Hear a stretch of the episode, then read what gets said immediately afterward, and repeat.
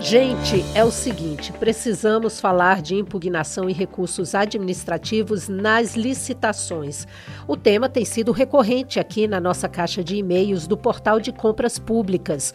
Muitos fornecedores querem tirar dúvidas sobre o assunto e a gente foi atrás da pessoa certa para nos ajudar a sanar todas as questões. Certo, Fabrício? Certíssimo, Kátia. Oi para você e para o nosso ouvinte. A gente foi atrás da pessoa certa para nos ajudar a sanar todas as questões. E é ele, professor Wesley Medeiros. Professor, como vai? Tudo bem? Tudo bem. Muito obrigado aí pelo convite em participar de mais um, um podcast com vocês e sanar aí a dúvida de todos os, os licitantes, né, que tem aí é, muitos questionamentos quando o tema é impugnar um edital de licitação ou preparar os recursos administrativos. Verdade. Agora, professor, o senhor fala de é, Vila Velha, no Espírito Santo. Dizem que é a terra da verdadeira moqueca. Como é que é isso, professor? Sim, o Espírito Santo tem a tradição da muqueca capixaba, que não se confunde com a muqueca baiana, né? Olha aí. Mas assim,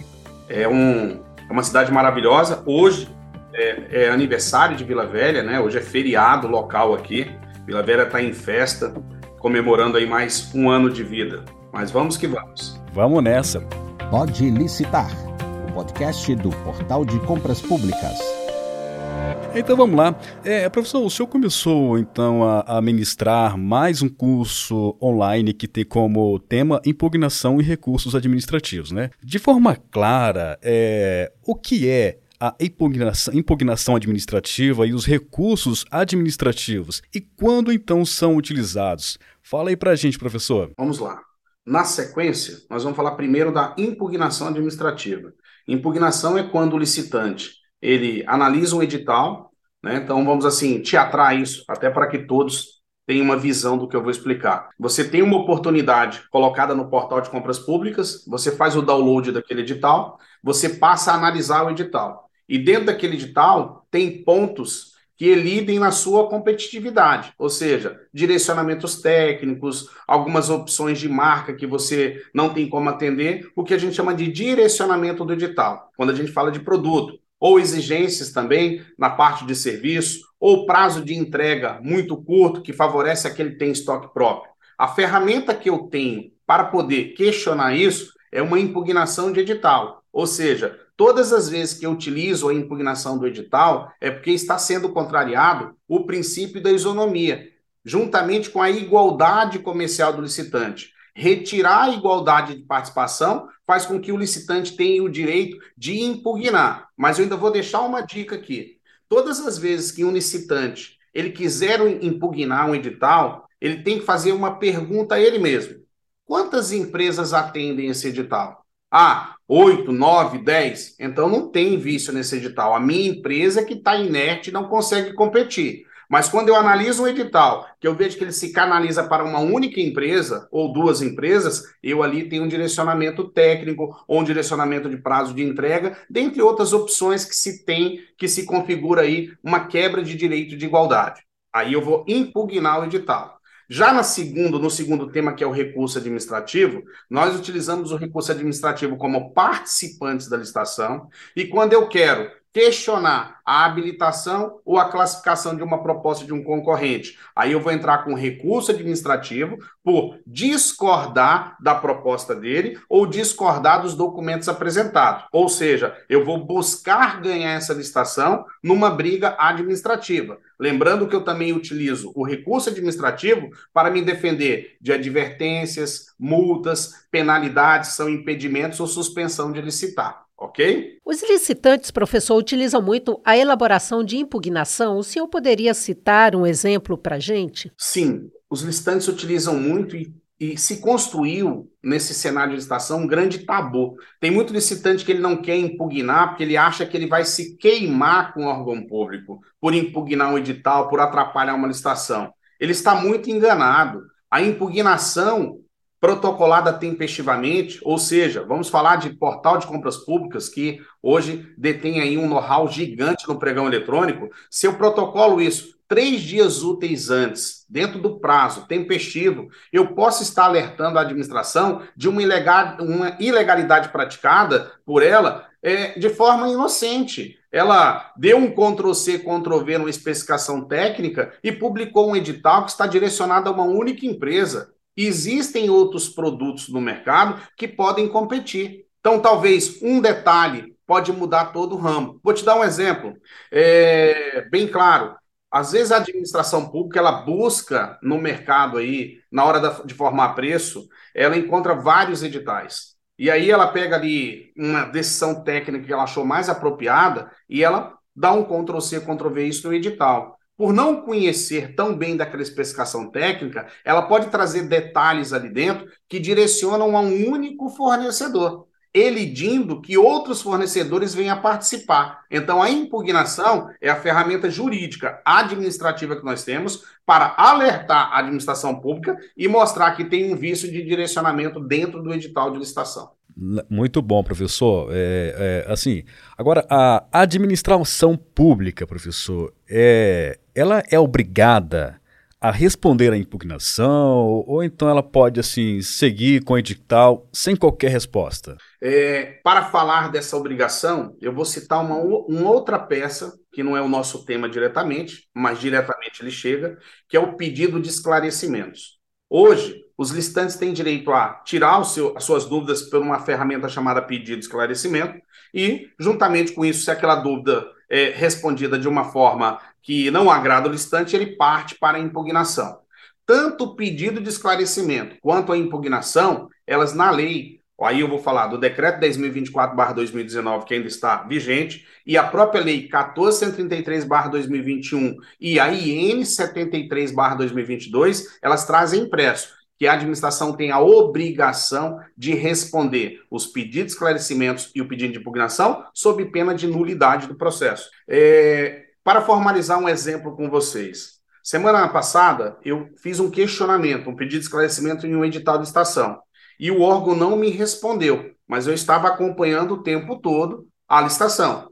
Na data da licitação, uma hora antes da licitação, ele suspendeu a sessão e se desculpou, porque ele não viu o pedido de esclarecimento e ele estava suspendendo a licitação para poder julgar o pedido de esclarecimento. E quando o assunto são os recursos administrativos, o que o senhor tem a colaborar com esse tema? O recurso administrativo ele é uma via administrativa utilizada muito importante para os licitantes, principalmente para os licitantes que trabalham muito com a estratégia. O que é a estratégia? São licitantes que eles não disputam o preço, até pelos efeitos de empresas que usam essas teorias do efeito coelho, mergulham em preço, praticam preço inexequível, então esses licitantes costumam se posicionar em terceiro, quarto, quinto lugar, e a partir do momento que é declarado arrematante o licitante, é, passa-se a análise da proposta e da sua documentação. E aí ele é declarado vencedor na visão da comissão de pregão, e esse licitante que está posicionado, ele motiva a intenção recursal para discutir falhas na proposta e falhas na documentação.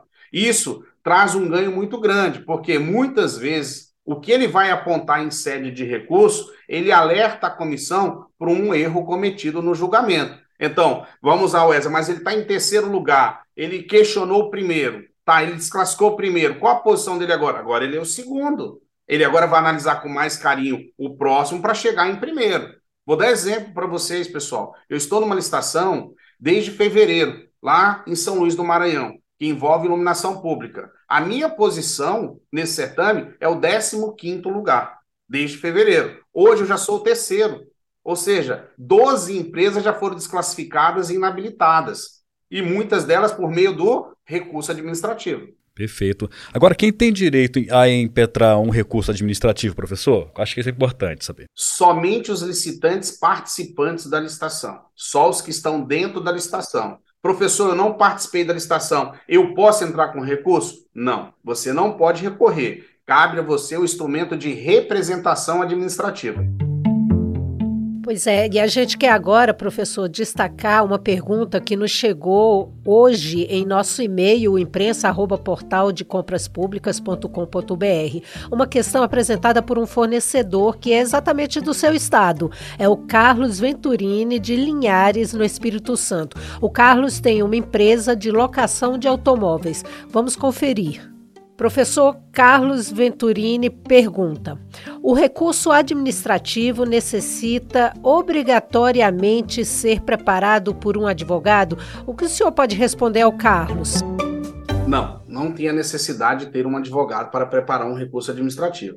É, é a esfera administrativa. O que se exige é que aquela pessoa que prepare um recurso administrativo tenha é, experiência e conhecimento para tal. O que, que é esse conhecimento? É uma peça formal que ela tem qualificação, a descrição dos fatos acontecidos, a fundamentação jurídica que suporta aqueles fatos e, no final, um pedido, o ato de requerer. O maior erro dos licitantes que se aventuram a fazer um recurso administrativo sem uma instrução é porque eles até preparam uma boa retação do que aconteceu.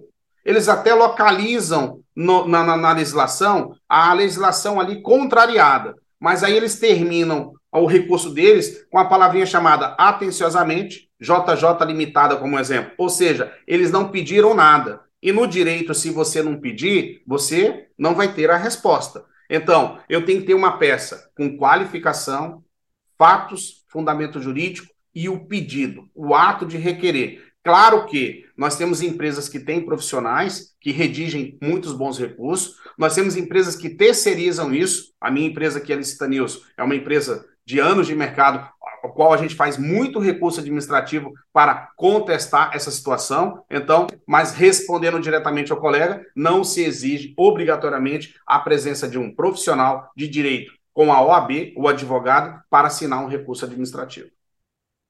Perfeito, professor. A gente está aqui já caminhando aqui para o final de mais um episódio do Pode Licitar. É, assim, o senhor fala muito em suas palestras da arte de ataque e defesa em processos de licitação pública. Explica para a gente aí é, como aplica essa arte. Por acaso o seu livro de cabeceira é a Arte da Guerra, professor? Ó, oh, já li muito, tá? Arte da Guerra, né? Olha. É, a Lei do Triunfo de Napoleão Hill, tem, tem, tem muita coisa boa para a gente ler e aplicar. Verdade. É claro, pessoal, que quando a gente fala de licitação pública, e aí eu combato muito aí, não é tão simples vender para o governo. A venda para o governo é burocrática, por isso existe legislação. E nós temos que ter estratégia e inteligência para negócio público.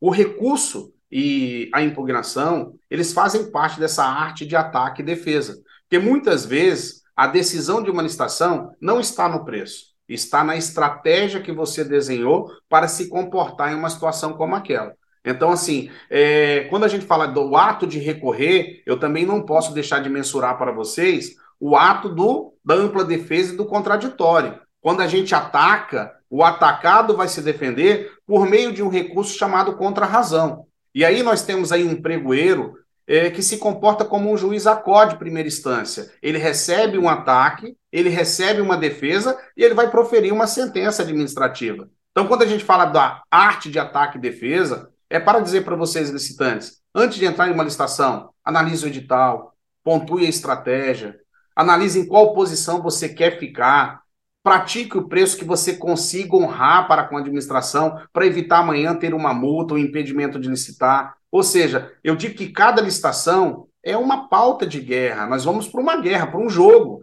E vai vencer não é o menor preço, é o melhor preço praticado que ofereça para a administração pública segurança e vantagem na contratação. É isso aí, guerra e paz, né, professor? Sempre. Bom, Pois é. Bom, nós conversamos aqui com o parceiro de todas as horas do Portal de Compras Públicas, professor Wesley Medeiros.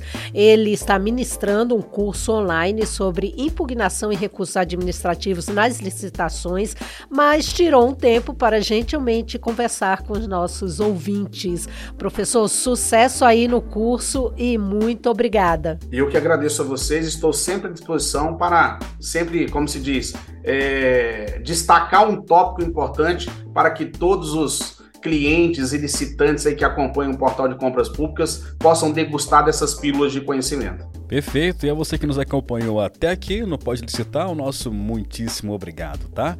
A gente volta então no próximo episódio, trazendo então as melhores informações para você estar bem e fazer ótimos negócios, né, gente? É, e como a gente sempre diz aqui, o mercado das compras governamentais não conhece crises. Então, fique ligado e até mais. Tchau, tchau. Você ouviu Pode Licitar podcast do Portal de Compras Públicas.